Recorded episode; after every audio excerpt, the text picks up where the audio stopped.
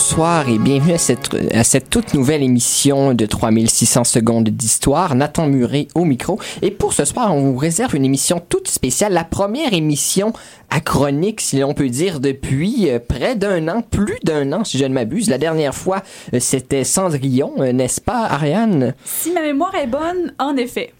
Donc, on, on innove presque, en tout cas cette année 2016, et on vous offre une belle petite émission, donc euh, l'histoire en livre, donc où euh, les trois animateurs, donc moi-même, Adjer, et puis Ariane, nous vous partagerons nos coups de cœur de lecture, donc dans le domaine de l'histoire. Mais tout d'abord, bien entendu, je vais souhaiter la bienvenue à mes deux co-animatrices. Donc bonjour Adjer, Bonsoir Nathan. et bonsoir Ariane. Bonsoir, Nathan. Donc, un beau programme de lecture. On vous a divisé ça euh, donc en deux grandes catégories. Nous allons commencer par des études, des essais, donc des ouvrages un peu plus sérieux, même si le roman historique est toujours très très sérieux.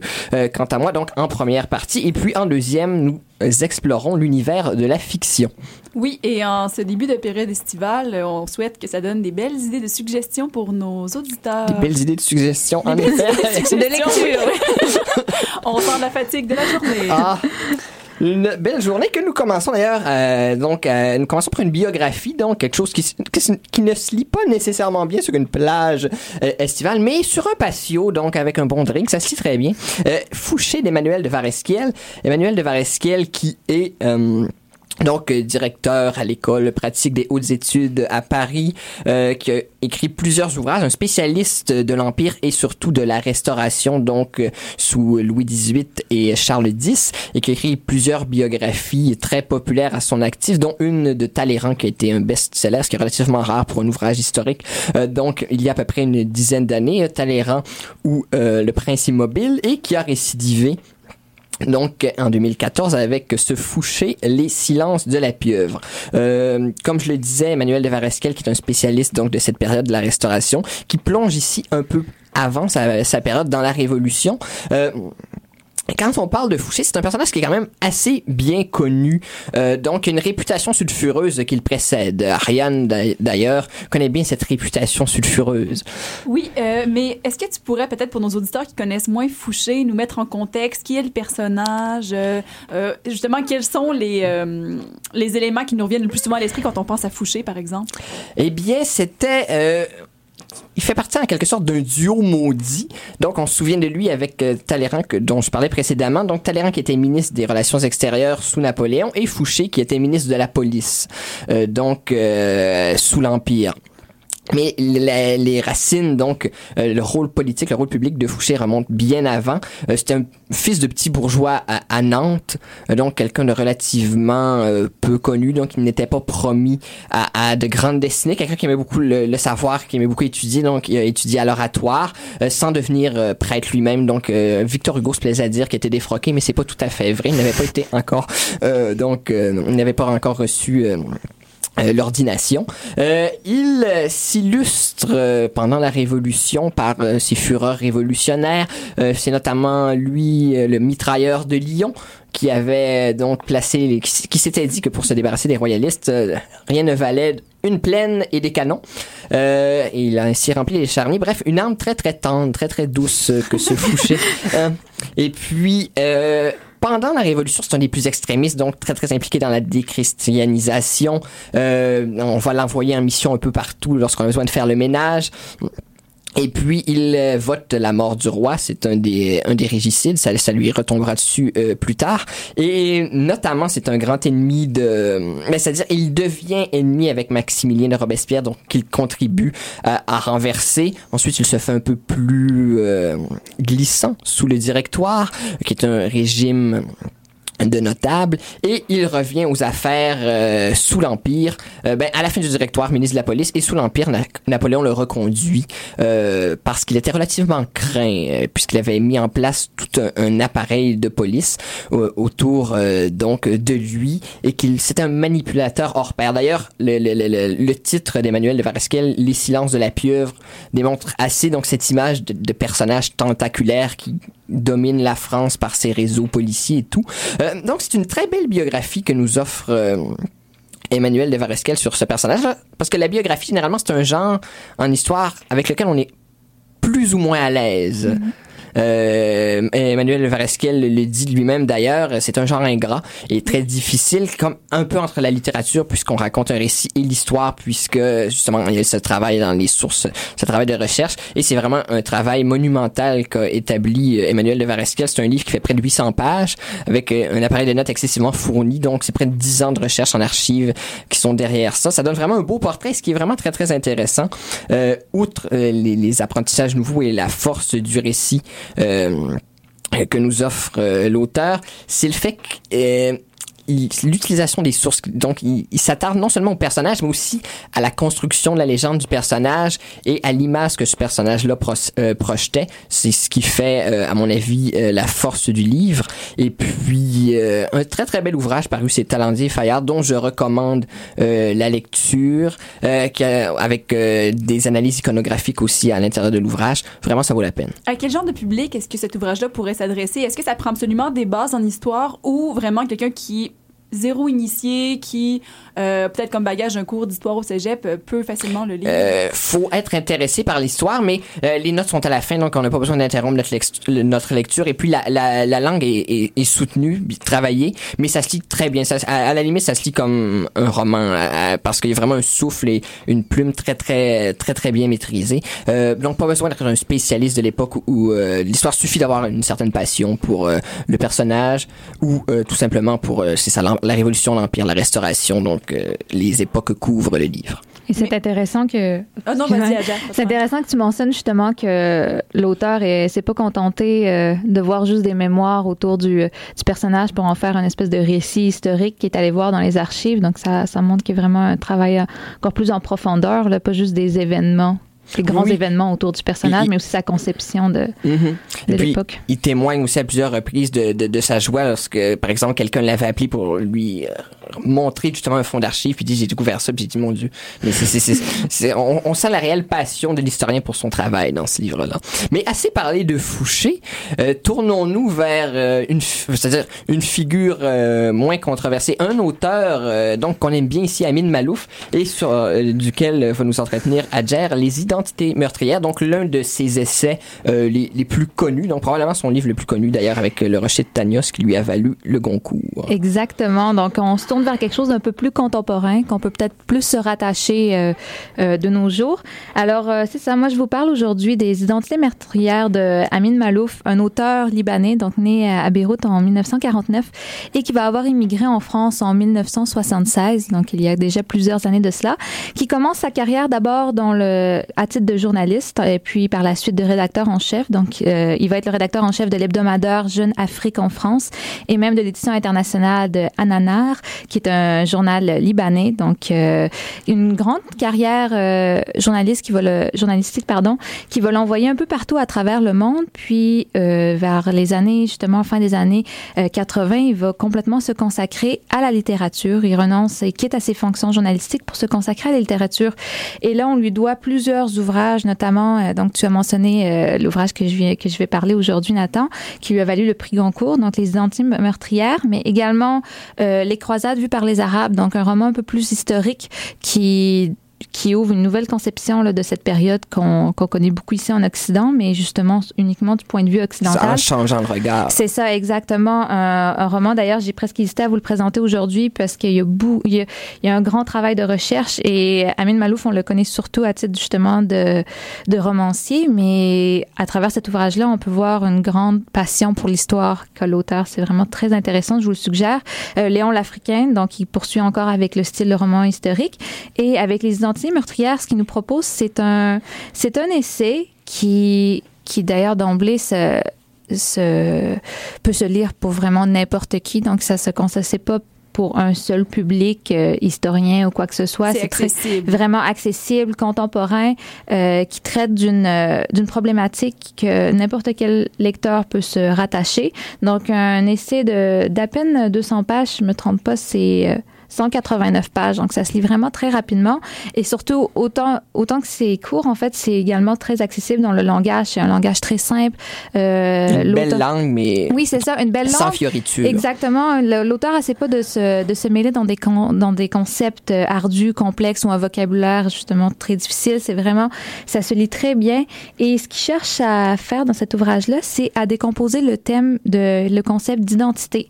Et là, j'insiste sur le mot décomposer parce qu'en fait, euh, il ne cherche pas à définir l'identité. Et d'ailleurs, c'est ce qu'il reproche à certains, euh, certains philosophes qui vont essayer surtout de, mettre justement euh, une définition, là, comme, on dirait, coulée dans le béton de l'identité.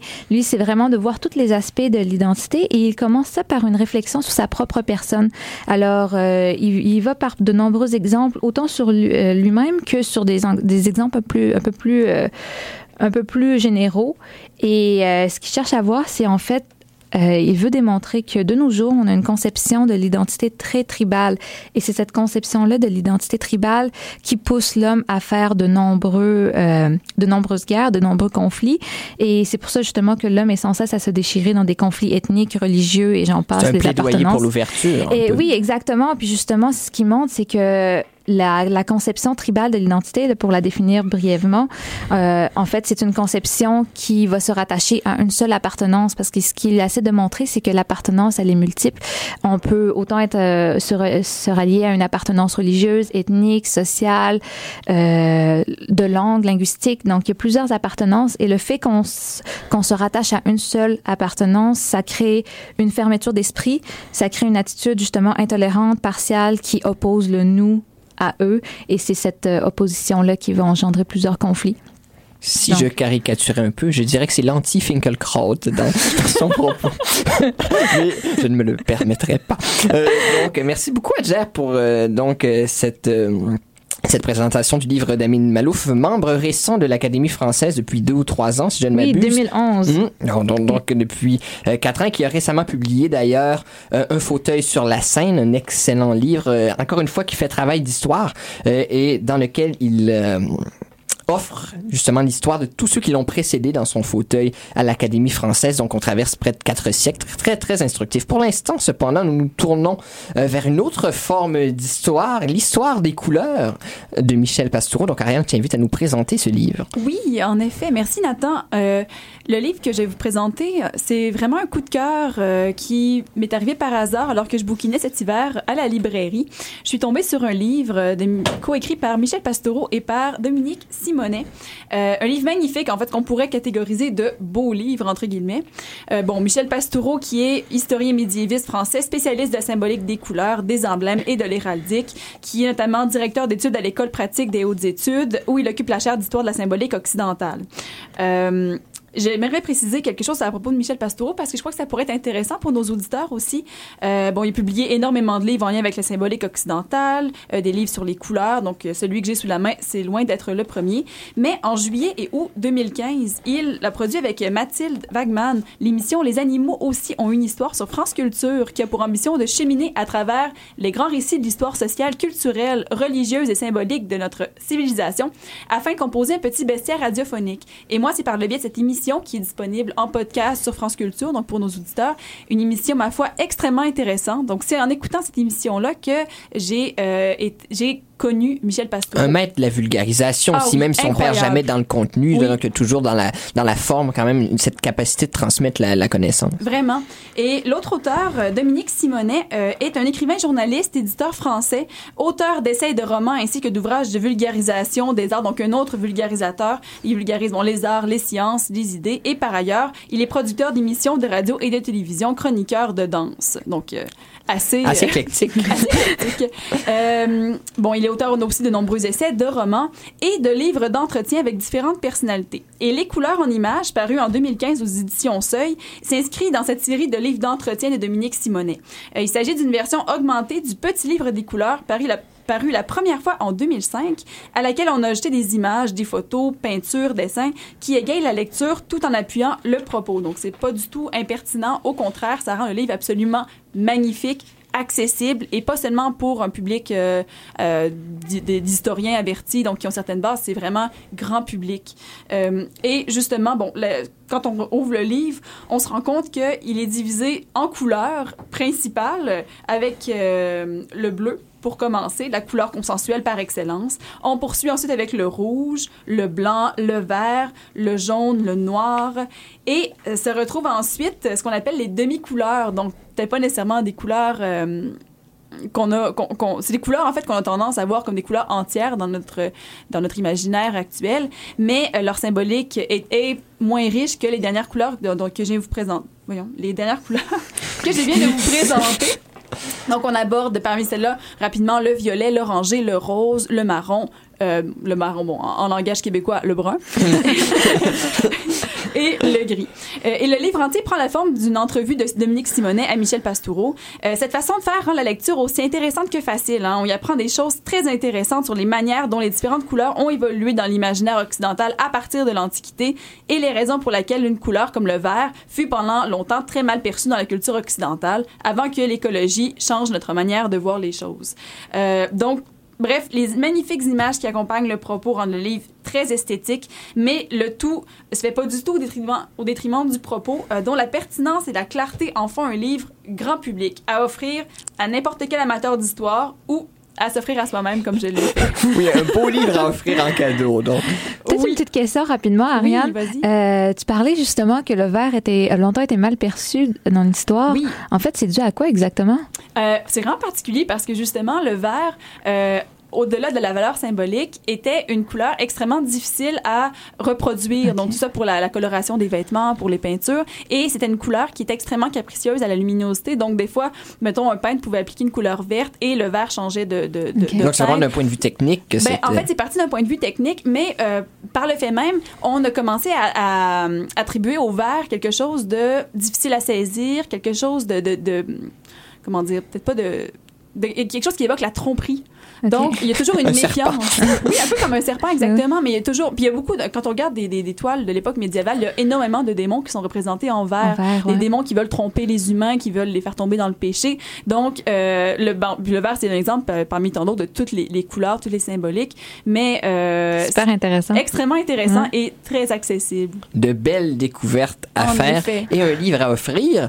Euh, nous changeons euh, d'époque et d'univers, n'est-ce pas, euh, pour euh, bon un peu mon, dada euh, personnel. euh, Tolkien et la Grande Guerre, un, un excellent ouvrage, un magnifique essai écrit par John Gart qui, qui a été euh, donc journaliste pendant de, de, de nombreuses années, euh, qui enseigne à l'université aussi depuis quelques années, qui est un des spécialistes de Tolkien sur lequel il écrit de nombreux de nombreux articles donc au cours euh, des dernières années. Et dans cet ouvrage particulier, euh, il s'attarde à un, moment fondateur de la vie euh, de Tolkien, donc l'auteur du Seigneur des Anneaux, de Bilbo le Hobbit et du Silmarillion, c'est-à-dire la Première Guerre mondiale.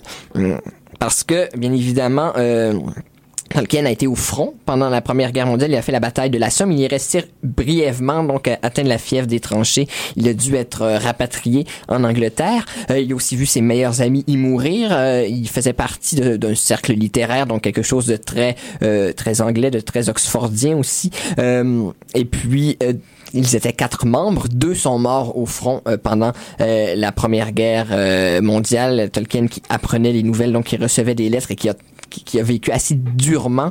Euh, assez durement ces choses. Euh, et puis, euh, l'auteur s'intéresse de manière vraiment très très pertinente justement non seulement à l'activité de Tolkien en tant que soldat donc à ce qui s'est déroulé à, il fait l'histoire de son bataillon en quelque sorte mais en plus à l'influence que cette cette guerre que ce que Tolkien a vu ce que Tolkien a vécu a eu sur son œuvre donc c'est vraiment très intéressant parce que c'est véritablement en revenant. Donc de retour en Angleterre que Tolkien commence à écrire euh, à bâtir son, son légendarium, donc c'est le terme qu'on utilise généralement pour désigner toute son œuvre légendaire qui tourne autour de la Terre du Milieu. Euh, et c'est à cette époque qu'il écrit par exemple la, la chute de Gondolin, donc un, un récit militaire assez difficile, les elfes qui perdent leur patrie, donc qui sont exilés, euh, ce qui peut rappeler par, euh, justement la vie du soldat loin de chez lui. Donc, c'est vraiment une clé de lecture. Oui, c'est c'est c'est c'est une façon d'envisager l'œuvre, donc euh, d'envisager euh, les influences de Tolkien, qui lui-même détestait le genre euh, biographique et euh, qui disait que c'était prendre en quelque sorte un point que, le biographe prenait toujours un point de vue divin sur son sujet et le recréait plus qu'il ne le rendait. Euh, donc Tolkien qui détestait la, la, chose, mais qui, à, à mon avis, mais qui n'aurait pas été donc, on n'impose aucun point de vue. C'est-à-dire, l'auteur n'affirme pas, n'impose pas une grille de lecture particulière sur l'œuvre de Tolkien. Il se contente de citer les textes, de faire des parallèles avec certains des événements, ce qui, est d'ailleurs le rôle du, du, commentateur ou de l'analyste, euh, même si l'écrivain peut le décrier. Donc, ça, ça, ça nuit nullement euh, à la valeur de l'exercice. Puis, il y a de très, très beaux textes. Euh, c'est aussi un voyage à travers la littérature, donc la poésie, ces poètes qui, revenus des tranchées, euh, ont sous une autre forme que Tolkien rendu euh, leur euh, leur travail. Euh, c'est ces gens qui ont écrit mais qui ont créé sous une autre forme. Donc Tolkien a décidé, lui, de, de récupérer le bagage mythologique anglais pour rendre son expérience de guerre ou une partie euh, de cette expérience. Les deux se sont influencés, euh, mais il y a eu d'autres moteurs créateurs. C'est vraiment un très, très beau livre, donc paru chez Christian Bourgois il y a quelques années. À conseiller pour... Euh, pour les amateurs. Les amateurs de, de l'œuvre de ça, ça, ça, peut être assez précis, cependant. Donc, okay. Quelqu'un qui veut s'initier, par exemple, à la vie de Tolkien, serait mieux avec la biographie d'Humphrey Carpenter, mais quelqu'un qui, est intéressé par la Première Guerre mondiale elle-même, par le monde littéraire aussi, donc c'est vraiment un entremêlement des deux, euh, trouvera son compte dans ce livre qui est, qui est très bien rédigé, très beau travail d'édition aussi de Christian Bourgois, quelques euh, images aussi, donc un petit feuillet en milieu de livre euh, où on voit un peu les sites que Tolkien a à, à, à, traverser en tant que soldat euh, le parcours de son bataillon. Donc, c'est un très beau livre. Merci beaucoup, Nathan. Euh, Adjer, je crois que pour terminer le premier bloc, tu as euh, un oui, dernier livre une, à nous présenter. Un dernier livre, une, euh, une monographie, euh, vraiment, comme on appelle une monographie classique là, en histoire, puisqu'en plus, elle provient d'une thèse de doctorat. Donc, ça suit vraiment très bien structuré, là, une organisation avec une introduction, la méthodologie, les sources et tout. Alors, c'est un ouvrage que je vous présente de Josiane Paul qui s'appelle Sans différents points d'harmonie, repenser la criminalité en Nouvelle-France. Josiane Paul, qui est une historienne, qui a obtenu son doctorat de l'Université d'Ottawa en 2011, qui a déjà publié quelques ouvrages, notamment aux éditions Septentrion. Donc, euh, en 2008, Exilé au nom du roi, Les fils de famille et les, faux, les 1723, 1749, qui reprend un peu euh, son mémoire. Et là, justement, en 2011, elle nous, pardon, 2012, elle nous donne cet ouvrage-là qui reprend sa thèse de doctorat. Alors, dans cet ouvrage, euh, ce que l'auteur cherche à faire, c'est en fait, elle a longtemps reproché les synthèses trop générales sur le mode de, le mode de vie des colons en Nouvelle-France qui peignait souvent un visage, euh, pardon, un paysage calme, sans événements particuliers, sans bouleversement, alors qu'elle se rend compte, en fait, c'est tout le contraire. dans les archives judiciaires, on se rend compte que la violence est omniprésente euh, chez les colons en Nouvelle-France. Et en même temps, c'est très paradoxal parce que ce qu'elle cherche à démontrer, c'est que dans tous ces éclats de violence-là, on se rend compte que l'harmonie est également omniprésente. Euh, en fait, euh, ce paradoxe-là, c'est paradoxal, euh, pardon, ce paradoxe veut vraiment illustrer la sociabilité en Nouvelle-France où la violence et l'harmonie vont de pair et c'est ce qui la pousse justement à traiter de sa problématique, qui cherche à savoir en fait comment les habitants de la vallée du Saint-Laurent parvenaient à résoudre leurs conflits et les violences à travers les archives judiciaires et comment ces mécanismes de résolution de conflits euh, pouvait être perçu justement dans les archives judiciaires. Quelle réponse est-ce qu'elle apporte à, à cette euh, question? En fait, ce qu'elle se rend compte, c'est que les elle a deux angles pour traiter de la question. Elle traite d'abord euh, plus du côté administratif, là, donc comment euh, les tribunaux règlent les, les, violences et tout. Puis elle, elle, a le côté un peu plus justement euh, la population, un peu plus histoire sociale que je dirais. Donc justement, elle se rend compte que les, les colons de la vallée du Saint-Laurent ont des mécanismes de résolution de conflits puis beaucoup plus simples, en fait, qui vont se détacher de tout ce qui est l'administration, par exemple les tribunaux euh, de Montréal. Euh, c'est surtout ça, c'est sur la juridiction royale de Montréal qu'elle se concentre, elle. Elle se rencontre justement un modèle beaucoup plus simplifié qui cherche la bonne entente avec, euh, par exemple, euh, elle montre l'exemple des les maîtres et les travailleurs. Elle montre justement que ça va par intérêt. Donc justement, c'est des relations d'interdépendance qu'on a dans la vallée du Saint-Laurent, autant que le maître est dépendant de son travailleur, que le travailleur est dépendant du maître pour son revenu, et que les les deux euh, protagonistes du conflit vont chercher justement à tirer le meilleur euh, de leur conflit. Ils vont chercher surtout la justice et non la juridiction. Donc, ils cherchent pas justement à être punis, ils cherchent à, à retrouver leur honneur perdu. Et ça, ça se fait en dehors des, euh, De des moins cours. institutionnel, oui. Donc, Oui, c'est ça. vraiment- quelque chose qui joue de personne montre, personne. Sa, sa conclusion, c'est que justement, l'harmonie, si l'harmonie est possible, c'est que les habitants se détachent de ce cadre juridique-là. Et est-ce que l'auteur aborde la manière, justement, dont euh, cette réparation-là se fait en Nouvelle-France? Au-delà du fait qu'elle se fait en dehors des cadres, est-ce que ils euh, que c'est œil pour œil, dent pour dent? Comment est-ce que les victimes euh, vont obtenir réparation? Ça, par exemple, elle traite surtout en première partie, puis elle se concentre surtout sur la- la- l'appareil juridique, justement, quand elle montre que la résolution a lieu entre pairs, elle ne va pas voir, elle va surtout voir, par exemple, dans les lettres, des fois, de rémission ou quoi que ce soit, mais ça reste quand même dans un cadre administratif. Là, ça- elle n'a pas de sources. Ces sources viennent toutes euh, du banque, justement, les archives judiciaires, les lettres de rémission et tout. Mais justement, elle n'a pas de lettres plus personnelles. Donc, comment les euh, des sources qui montrent comment les problèmes se règlent entre pairs. D'accord. Donc, euh, mais c'est vraiment une lecture qui peut se faire pour tout euh, amateur d'histoire, un langage simple, très bien organisé. Ça vient d'une d'une euh, thèse de doctorat, donc c'est l'auteur nous prend par la main là, du début à la fin puis nous explique tout. Donc, quelqu'un qui veut en apprendre davantage sur la Nouvelle-France. Oui. Merci beaucoup, Adjer. Merci beaucoup, Ariane aussi. Pour l'instant, donc, c'est la fin de ce bloc études et essais. Au, au retour de la pause, ce sera la fiction, mais on tourne la page avec René Simard et Nathalie Simard.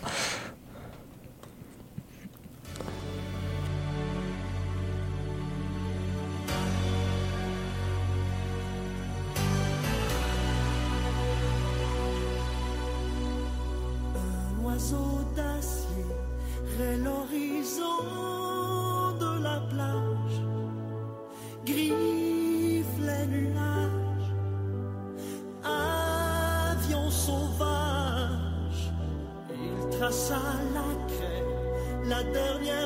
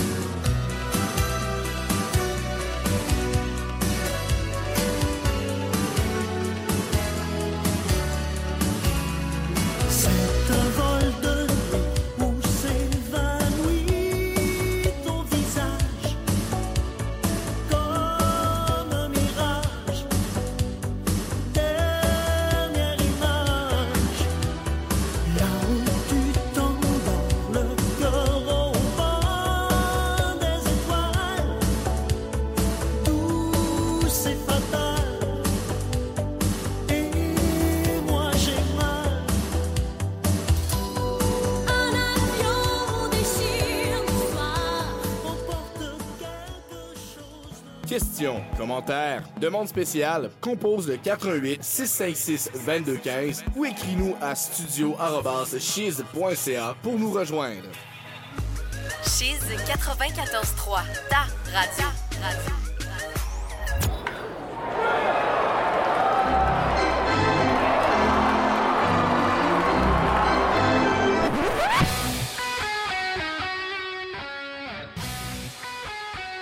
Ce mercredi 25 mai à 19h, rejoignez François Paquette en direct du stade municipal pour l'affrontement entre vos capitales de Québec et les Jackals du New Jersey. Attention, ce match vous sera présenté exclusivement sur le chiz.ca ou sur l'application mobile gratuite de Chiz. De la pluie va s'abattre dans les 15 prochaines secondes sur la région de Québec. d'austérité, le Québec cesse de produire des Il n'y a aucune chance de gagner une roulette de. Change de face et Don Chiz dans sa campagne de socio-financement La Ruche Université Laval. Avec un studio mobile, Chiz va diffuser plus de spectacles en direct, couvrir plus de festivals, parler plus de toi, de tes projets et de tes artistes préférés. Pour nous soutenir, va sur laruchequebec.com, trouve notre campagne Chiz Studio Mobile et fais un petit don. Plein de récompenses à découvrir.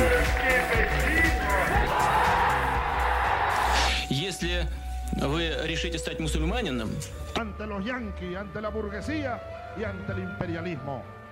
I take pride in the word Ich bin ein Berliner. Pour tout décoder de l'actualité internationale, écoutez la Tectonique des Nations sur Chiz 94.3 tous les vendredis matins à 9h.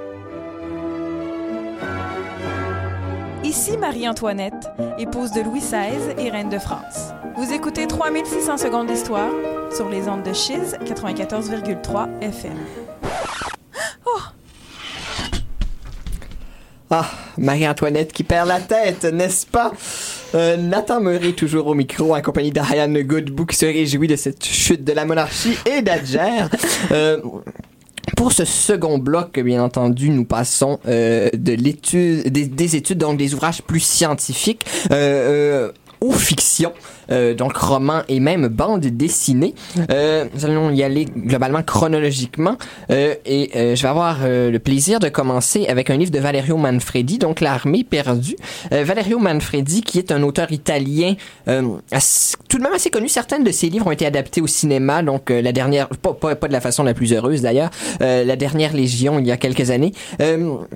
Valérie Manfredi, qui est archéologue de formation, donc qui a fait de la recherche, qui s'est, fait connaître à la fin des années 90, avec une très très bonne trilogie sur Alexandre le Grand, alors spécialiste des sujets de l'Antiquité. Euh, récemment, lui doit euh, les derniers jours de Jules César, justement sur ce qui a mené à l'assassinat euh, du dictateur romain. Euh, un livre sur euh, Denis le tyran de Syracuse, des, des ouvrages aussi plus sérieux, plus plus scientifiques. Mais celui-ci, donc l'armée perdue.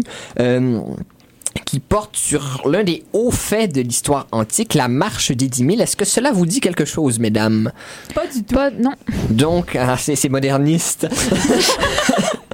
Euh, donc, cette marche des 10 000, c'est euh, après la guerre du, du Pélo. Euh, on, la, on la connaît surtout par l'Anabase de Xénophon, qui est un, un- texte antique qui est parvenu jusqu'à nous et qui raconte comment 10 000 mercenaires grecs avaient été engagés par le roi des Perses, Cyrus, donc aux environs de, de, de 400, euh, quatre- en 401 avant Jésus-Christ, si, si ben, c'est-à-dire par le frère du roi des Perses, donc Cyrus, qui prétendait au trône et qui souhaitait renverser euh, son frère aîné qui régnait. Donc, il engage en plus son armée 10 000 mercenaires grecs euh, menés par Cléarque, un, général un, spartiate, donc exilé de son propre pays, et puis dont la tête était mise à prix à Sparte d'ailleurs. Et euh, les Grecs vainquent l'armée... Euh, donc perse l'armée euh, du roi qu'il devait renverser, mais malheureusement le roi le roi en devenir qu'il servait se fait tuer dans la bataille. Il se retrouve donc prisonnier en plein cœur du territoire perse, sans plus de raison et euh, donc ils ont perdu de fait comme euh, celui qu'ils servait, celui qui les avait engagés est mort et euh, ils sont pris en territoire ennemi avec euh, des forces supérieures en nombre euh, des Perses qui se rassemblent. Euh, les forces purement perses de Cyrus, elles, s'étaient dispersées ou avaient rejoint leur adversaire. Et puis, il commence alors une marche de milliers de kilomètres à partir donc de, de, de, de, de ce Moyen-Orient euh, jusqu'à pour revenir en Grèce. Donc, il passe à travers les, les, les, les montagnes de l'Arménie. En tout, euh, l'aller comme le retour, on parle de 16 000 kilomètres marchés, donc une expédition de plusieurs années. Et euh, ce, qui, ce qui est magnifique, ce qui, ce qui est étonnant, c'est justement que ces hommes sont revenus. La moitié sont parvenus en vie à revenir en Grèce près de deux ans plus tard. Et c'est cette histoire-là que Valerio Manfredi euh, nous raconte. On voit la matière est excessivement riche. Et sur le plan de l'exactitude historique, c'est respecté ou Euh, on tombe vraiment dans le romancé? Euh, Valerio Manfredi a quand même une plume euh, euh, est excessivement forte, donc c'est quelqu'un qui, est fort des images poétiques, euh, notamment, et c'est aussi quelqu'un qui part de, faits historiques pour, c'est-à-dire d'hypothèses historiques et qui, comme ce sont des hypothèses invérifiables ou peu s'en faut, plutôt que d'en faire un ouvrage euh, rigoureux scientifique, en fait des romans et c'est comme ça qu'il explore. Mais il a lui-même donc reconstitué au cours de plusieurs années de recherche la, l'itinéraire des 10 000 qu'il a suivi. Euh, il euh, et il part d'une hypothèse, c'est-à-dire que cette armée, que le pouvoir spartiate avait officiellement soutenu cette, cette marche des 10 000. Ben, pas officiellement, mais était intéressé dans la victoire et avait fourni des soldats euh, euh, pour euh, dans cette, dans cette marche des 10 000. Et le fait que euh, Cyrus soit mort, que l'expédition était un échec, aurait en quelque sorte forcé la main euh, de ces de ces Spartiates, du pouvoir spartiate qui souhaitait maintenant que tous les témoins de cette aventure, soit les 10 000 soldats qui y participaient, ne reviennent jamais. Donc c'est c'est un peu ce, ce qu'il euh, met en scène. D'ailleurs, euh, c'est comme il le souligne en, en postface, c'est pas totalement euh, c'est- c'est plausible en partie parce que lorsqu'ils ont venu, euh, lorsqu'ils sont revenus, le général, euh, c'est-à-dire Cléarque a été assassiné par les Perses, donc le général spartiate, euh, au tout début de l'expédition. Celui qui a pris sa place, euh, Sophos, a été assassiné à son arrivée à Byzance, sans doute par des Spartiates.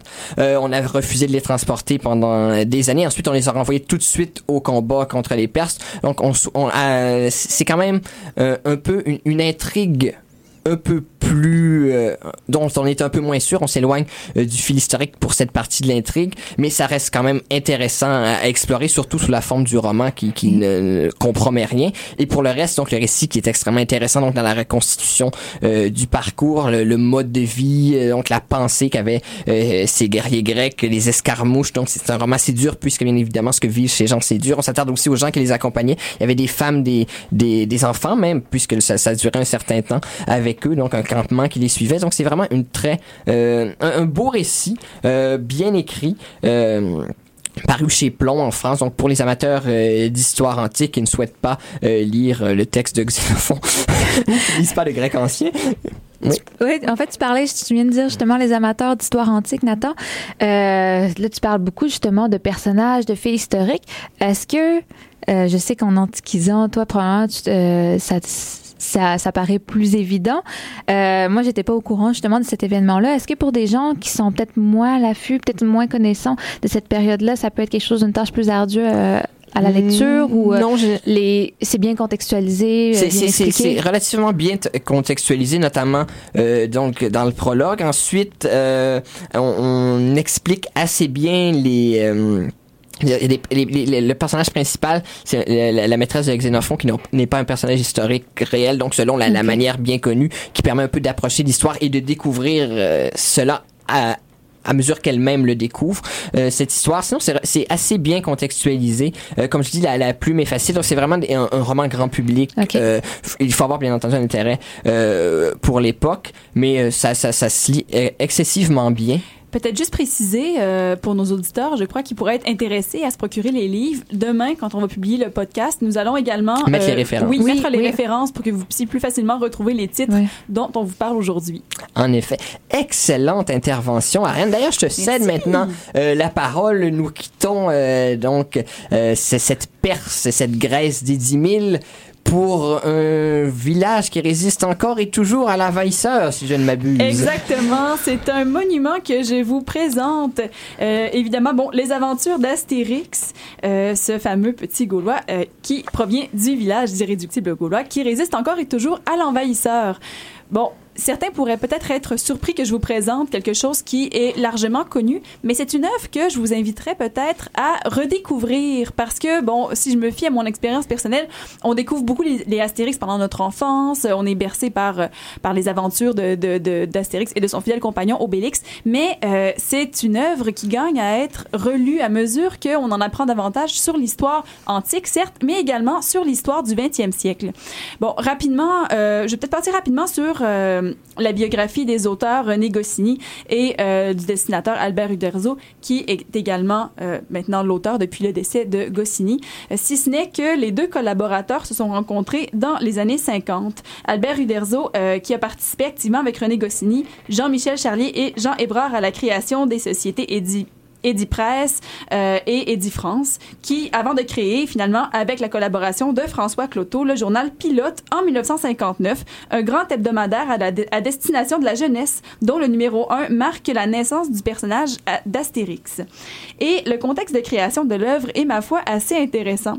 Euh, René Goscinny euh, a notamment dit à propos de la création d'Astérix que et je cite, Le personnage a été inventé en deux heures par Uderzo et moi dans un éclat de rire.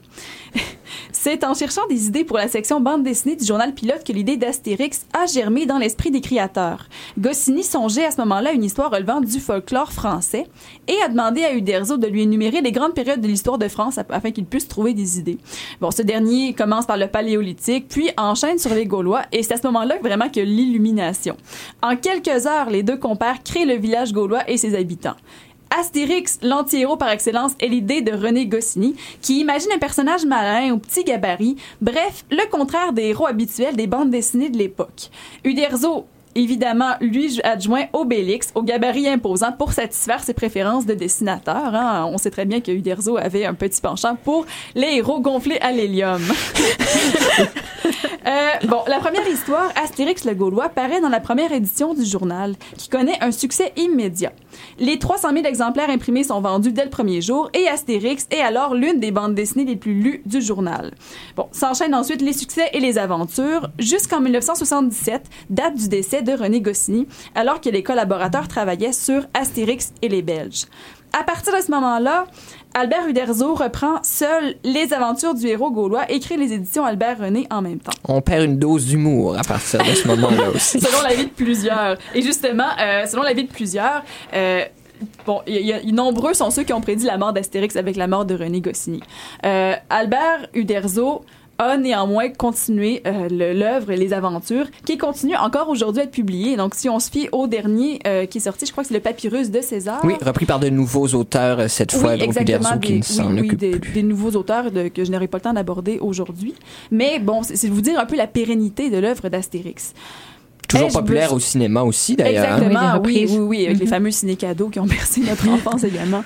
Bon, ai-je besoin de vous faire un résumé? Euh, si on reprend le synopsis de départ qui précède chaque album, nous sommes en 50 avant Jésus-Christ. Toute la Gaule est occupée par les Romains. Toute? Non. Car un village peuplé d'irréductibles Gaulois résiste encore et toujours à l'envahisseur. Et la vie n'est pas facile pour les garnisons de légionnaires romains des camps retranchés de Babaorum, Aquarium, Laudanum et Petit Bonhomme. Ce sont par ces mots bon, que, que débutent toutes les aventures d'Astérix, je l'ai dit. Euh, un courageux Gaulois dont le village résiste aux troupes de l'empereur. Et je mets mes guillemets ici sous le regard euh, envie Jules César. Jules César. Grâce à la potion magique qui rend invincible et dont Panoramix, le druide du village connaît le secret. Bon, à travers leurs nombreuses aventures, Astérix et Obélix, son fidèle compagnon, sont menés à visiter les quatre coins du monde antique, le territoire des Gauls, Rome, l'Égypte, la Bretagne, l'Inde, la Corse, l'Hispanie, l'Amérique, pour ne nommer que ceux-là. Si leurs missions sont diverses, elles se rapportent souvent, de près ou de loin, à narguer les Romains.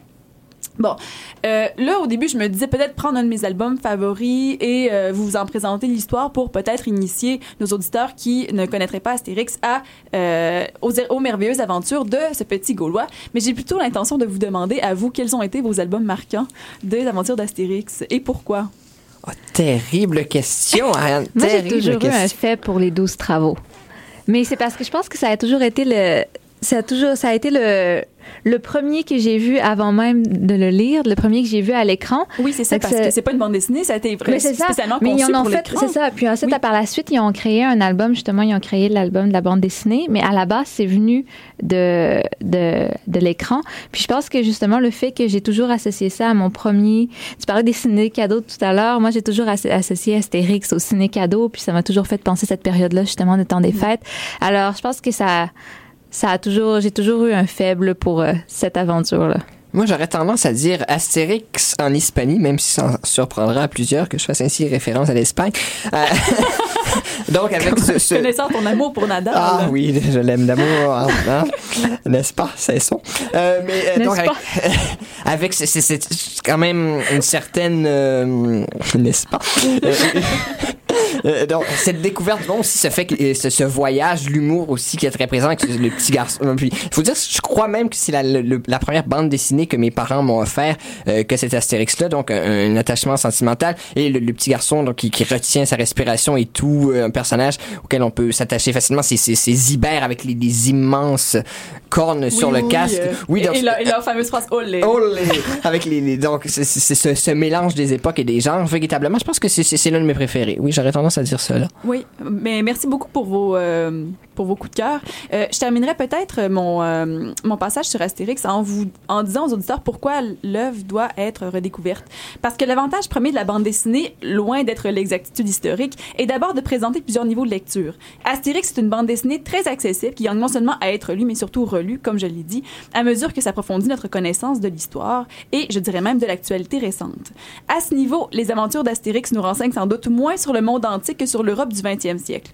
Juste le scénario de départ, le petit village gaulois qui résiste encore et toujours à l'envahisseur, apparaît lui-même comme une allusion à l'occupation de la France lors de la Seconde Guerre mondiale et à la résistance. Pensons également aux aventures du brave gaulois au pays des Gauls, dont le peuple est séparé entre les Ostrogoths de l'Est et les Visigoths de l'Ouest. Si le scénario fait référence aux invasions barbares, le lecteur ne peut pas s'empêcher de penser à l'Allemagne de la guerre froide, divisée entre les blocs de l'Est et de l'Ouest. Donc de très très beaux clins d'œil merci beaucoup euh, pour ce pour nous avoir de nous avoir fait retomber en enfance comme ça d'ailleurs on, on lit toujours Astérix peu importe notre âge Euh, je prendrai le relais avec un autre roman historique euh, qui on, on, on reste dans une atmosphère romaine et on se, trans- on, on se transporte à Sarance. Euh, donc, euh, la Mosaïque sarantine, qui est un, deux livres qui sont une série de livres écrits par Guy Gavrielke. Guy Gavrielke, euh, qui produit les romans historiques les plus efficaces, je dirais les plus appropriés pour euh, l'historien, puisque ce sont... euh, n'est-ce- Qu'est-ce qui agace le plus l'historien qui lit un roman historique? Ariane Adjer?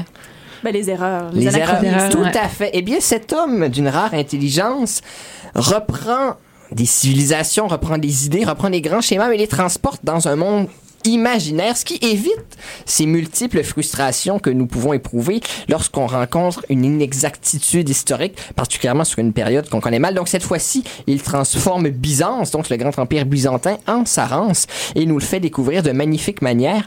Euh, tout d'abord, il a une plume absolument exceptionnelle. Donc c'est il euh, c'est un auteur qui s'est d'abord illustré en fantasy avec euh, il a travaillé euh, avec le fils de Tolkien sur la publication du Silmarillion, ensuite sa propre trilogie, La tapisserie de Fiannavar, avant euh, de véritablement créer son propre genre avec cette fantaisie historique. Et il a une plume magnifique. S'il n'écrivait pas de la fantaisie d'ailleurs ou euh, du roman historique elle serait sans doute reconnue à sa juste valeur. Euh, mais euh, avec la mosaïque sarantine qui est un de, ses grands succès et un de ses beaux romans il nous transporte je le disais euh, à Byzance à l'époque à peu près de l'empereur Justinien. Bien entendu les personnages ne portent pas ces noms là c'est pas exactement le même contexte mais on reconnaît un peu les grandes réalisations. Donc euh, l'empereur euh, qui s'appelle dans la mosaïque sar- sarantine Valerius II et qui décide de construire un grand table un grand temple à Jad donc on bref Sainte-Sophie euh, et qui pour cela fait appel à un mosaïste de Batiar d'Italie euh, et euh, celui-ci fait le voyage fait voile vers Sarance et là découvre tout le monde impérial. Mais ce qui est intéressant c'est que au-delà de l'intrigue Guy Gavrielke nous euh, met face justement aux problèmes religieux de l'époque il a fait des recherches. Donc je suis en train de lire un de ses livres sur la Renaissance et il remercie Fernand Brodel en euh, en, en, postface. C'est- quand même une recherche assez sérieuse. Il énumère plusieurs ouvrages plusieurs historiens euh, comme ça. Euh, donc il nous initie justement à l'art aux problèmes religieux aux intrigues politiques euh, au, euh, au monde de l'hippodrome aussi qui joue un, rôle immense donc avec les factions euh, dans euh, dans l'empire byzantin. Donc on découvre plusieurs thèmes comme ça qui sont rendus qui sont fondus dans ce roman là et qui nous permettent d'explorer. Donc c'est véritablement de très très très beaux ouvrages en deux volumes d'à peu près 500 pages chacun en français paru aux éditions à lire qui spécialisent dans la littérature de genre au Québec. Une lecture que je recommande à tout le monde euh, tous ces livres euh, d'ailleurs mais celui-ci en particulier pour découvrir donc les grandeurs de Byzance et puis euh, un peu ces merveilles c'est ce qui, se passait euh, dans cette Rome orient- orientale transférée euh, dans un monde qui n'est pas le nôtre mais qui demeure néanmoins d'une grande acuité. Euh, Je n'en dis pas plus et je passe la parole maintenant à Ariane Godbout qui va nous entretenir d'Anna Karenine, donc chef-d'œuvre de Léon Tolstoï. Merci beaucoup, Nathan. En effet, euh, moi, j'ai décidé aujourd'hui de vous présenter des monuments, rien de moins. Donc, on sort un peu de la bande dessinée. Ambitieuse, ambitieuse, Oui. je dirais. On sort de la bande dessinée pour tomber dans la, dans la littérature russe du 19e siècle. Tolstoï, qui est un auteur éminemment connu, mais qui fait peur à plusieurs en raison peut-être de la longueur de ses œuvres. Oh, mais guerre épais, c'est quoi, 2000 pages? Ah, à peine, À ouais, peine, deux c'est petites billes Lecture de chevet. Euh, mais aujourd'hui, j'ai décidé de vous présenter Anna Karenine parce que je crois que, euh, bon, autant que Tolstoï est un auteur russe absolument incontournable, euh, Anna Karenine est peut-être l'œuvre la plus accessible pour n'importe qui qui souhaite découvrir tranquillement l'univers de Tolstoï. Aujourd'hui, je ne m'aborderai pas sur sa biographie qui est aussi complexe que l'homme, mais plutôt euh, vous parler euh, plus en détail du contexte de création de d'Anna Karenine. Euh, bon, quand il entreprend la rédaction de cette œuvre-là, Tolstoï est à ce moment-là dans la fin quarantaine, marié avec une carrière d'écrivain euh, assez bien établie. Donc, il a à ce moment-là achevé la rédaction de Guerre épais et, euh, évidemment, comme on pourrait s'y attendre après une œuvre pareille, il ressent un vide profond qu'il tente de combler par, pardon, par de nombreux, de nombreux projets, parmi le- lesquels celui d'écrire un roman sur la vie contemporaine. Donc là, on se rapporte à la Russie du 19e siècle et dont le sujet serait une femme infidèle. Donc, Anna Karenine, c'est d'abord le portrait de deux couples qui évoluent en parallèle. D'une part, un couple adultère autour duquel est bâti le récit principal, formé par Anna Karenine, l'héroïne, qui est la femme d'Alexis Karenine, et euh, bon, de son amant, le comte Vronsky. Pardonnez-moi mon accent russe. Je pardonne tous les accents, moi. hein. Surtout quand c'est dans le russe. à l'opposé, on retrouve un couple, euh, entre entre guillemets, bon, idéal ou idéalisé, formé par Kitty et Lévin. C'est en mars 1873 que Tolstoï commence la rédaction d'Anna Karenine, qu'il termine l'année suivante, bien que l'épilogue n'ait été achevé qu'en avril 1877.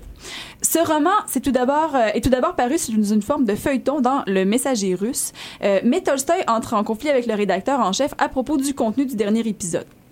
Anna Karenine ne paraît donc dans son intégralité qu'à sa publication sous forme de livre. Le feuilleton connaît néanmoins un succès immédiat dans la Russie de l'époque. Et euh, quand il entreprend la rédaction de son roman, l'intention de Tolstoï était avant tout puritaine et pédagogique. Donc pour reprendre les propos de Louis Powell, qui signe la préface du livre, Anna Karenine devait être la vilaine femme adultère et son mari bafoué, une pauvre victime des déboires de sa femme infidèle. Vronsky, l'amant d'Anna Karenine, était supposé être le soldat héroïque pris dans les filets du diable. À l'inverse, oui, non, rien de C'est moins. moderne. à l'inverse, le couple Kitty Levin devait, sans- devait être sans tâche, parfait, comme une sorte de contre-exemple au Très, très puritain, d'Anna. Tolstoï. Extrêmement puritain. Bah, il souhaitait euh, beaucoup, extrêmement. euh, Très religieux, Oui, il tendait vers un idéal puritain qu'il avait parfois de la difficulté, euh, auquel il avait parfois de la difficulté à se conformer et qui créait chez lui d'innombrables tourments. Euh, mais bon, euh, cependant, au cours de la rédaction, Tolstoï tombe apparemment sous le charme de la belle Anna. Il l'adoucit, il s'y attache et ça transparaît beaucoup dans le récit. Euh, D'un même souffle, il donne la consistance aux autres personnages dont il révèle également les failles et les défauts. Donc, en somme, si l'histoire devait être moralisatrice, elle devient en réalité profondément humaine. Et c'est ce qui, à mon avis, donne la force. L'écrivain qui s'est fait happer par son personnage de manière positive, contrairement à Conan Doyle et Sherlock Holmes, oui, par exemple. exactement. Et euh, bon, paradoxalement, une fois la rédaction achevée, Tolstoï pourfendra son œuvre qu'il qualifie de trop simple et trop insignifiante, fidèle à lui-même.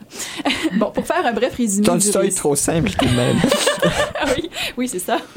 Euh, bon, pour faire un bref résumé du récit, sans vous dévoiler trop de, trop de détails, Anna Karenine est une jeune femme de la bonne société de Saint-Pétersbourg, mariée à Alexis Karenine, euh, mère d'un petit garçon, Serge, et qui part seule pour Moscou rendre visite à son frère, Stiva Oblonsky. En descendant du train, elle croise un jeune officier, le comte Vronsky, qu'elle revoit plus tard lors d'un bal. Les deux tombent amoureux l'un de l'autre. Si Anna tente d'abord de lutter contre cette passion, elle finit par s'abandonner. Cette idylle, entre les deux sera aussi passionnée que destructrice pour Anna, qui est alors à la fois dévorée par les remords qu'elle éprouve à l'égard de son mari et de son fils, et son amour irrépressible pour le jeune officier. Les tourments d'Anna finiront par avoir raison des amants, dont l'histoire se termine de façon tragique. En même temps, on suit le récit de Kitty, qui est au début du récit une adolescente de 18 ans qui fait son entrée dans la bonne société de l'époque. Lévin, un grand propriétaire terrien qui vit à l'écart du monde moscovite, est profondément amoureux d'elle, au point où il décide, au début du récit encore, de la demander en mariage. Kitty, qui à ce moment-là est amoureuse de Vronsky, je vous rappelle celui qui deviendra l'amant d'Anna Karenine, refuse sa demande, croyant que ses sentiments sont réciproques et qu'un engagement avec Vronsky est imminent. Or, c'est lors d'un bal donné à Moscou quelques jours après l'arrivée d'Anna Karenine euh, que les attentes de Kitty sont cruellement déçues. Elle s'aperçoit des sentiments qu'Anna et Vronsky éprouvent l'un envers l'autre, bien qu'Anna, qui n'a alors pas encore succombé au charme du jeune officier, euh, officier, tente de réprimer son attirance. Après cette soirée funeste, Kitty tombe dans une profonde mélancolie. C'est un peu plus tard que Kitty rencontre à nouveau Levin et qu'elle réalise les sentiments qu'elle éprouve pour lui. Les deux décident de se marier et connaîtront un destin beaucoup plus heureux, malgré l'âme tourmentée de Levin qui incarne, dans le roman, la pensée de Tol- Tolstoï. Et certains pourraient même dire Tolstoï lui-même. On est pédagogue chez les Russes. Beaucoup. Donc, euh, bon, pourquoi est-ce qu'on devrait lire finalement? Parce qu'Anna Karenine, c'est une manière, bon, moins terrifiante qu'il y aurait pas d'aborder l'univers de Tolstoï, qui plonge le lecteur vraiment dans la Russie du 19e siècle, qui est un univers qui est extrêmement méconnu, euh, bon, chez, chez, euh, la plupart euh, d'en- d'entre nous. Et également, et personnellement, moi, ce qui m'a beaucoup happé dans Anna Karenine, c'est le caractère profondément humain des personnages, qui fait en sorte que le lecteur s'y attache automatiquement, très rapidement. Euh, on comprend la déchirure d'Anna, on se prend d'empathie pour elle en dépit de ses déboires et de ses imperfections. Donc, c'est un livre que je recommande à tous. Merci beaucoup pour cette suggestion.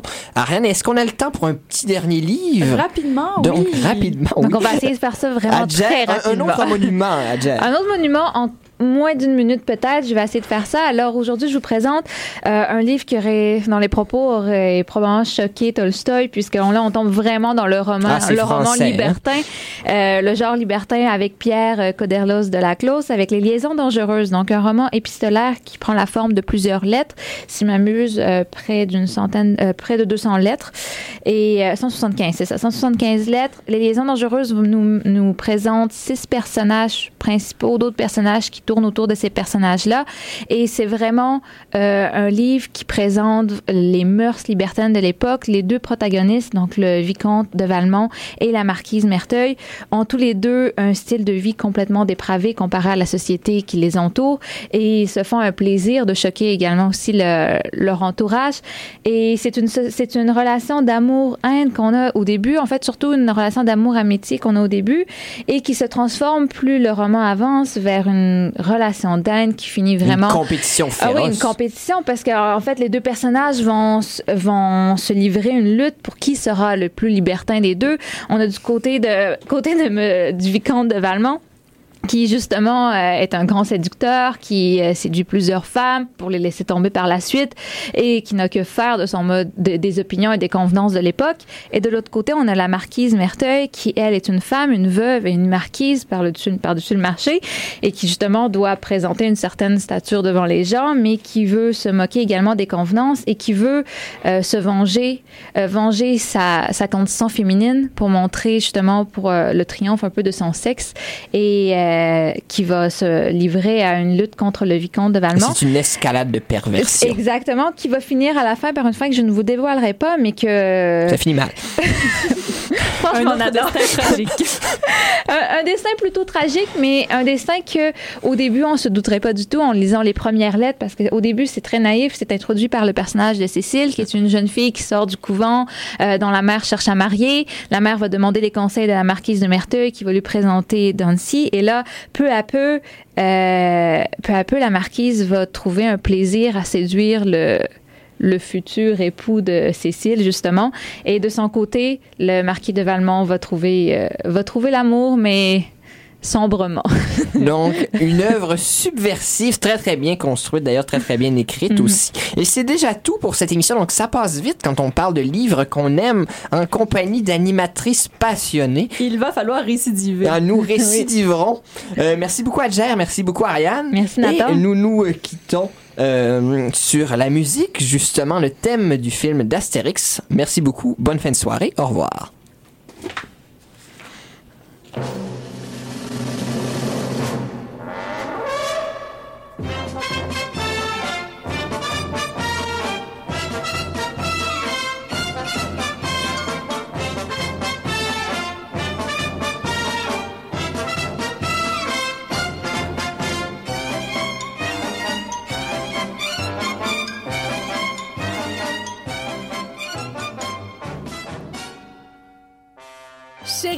C'est le show culturel du retour à la maison le plus hot en ville.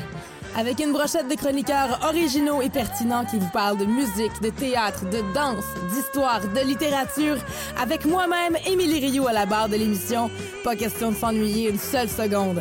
Le mercredi, Chérie débarque sur la scène de la Ninkasi du Faubourg au 811 rue Saint-Jean avec des concours et des prestations acoustiques pour 90 minutes d'extase devant public.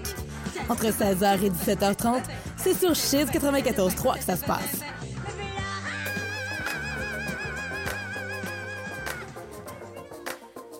Chiz 94.3, Impact Campus, le Café Foualier et la microbrasserie Fernam sont fiers de vous présenter la Micro, une bière blanche et légère aux arômes fruités qui sera bien accompagner vos pauses et vos soirées. La Micro, disponible exclusivement au Café Foualier dans le pavillon des jardins de l'Université Laval. Salut, ici Marianne, vous écoutez le Créole Soldier Show sur Chiz. Creole Soldier. Big up Creole Soldier. Creole Soldier. Creole Soldier tous les jeudis 22h sur Chiz 94.3.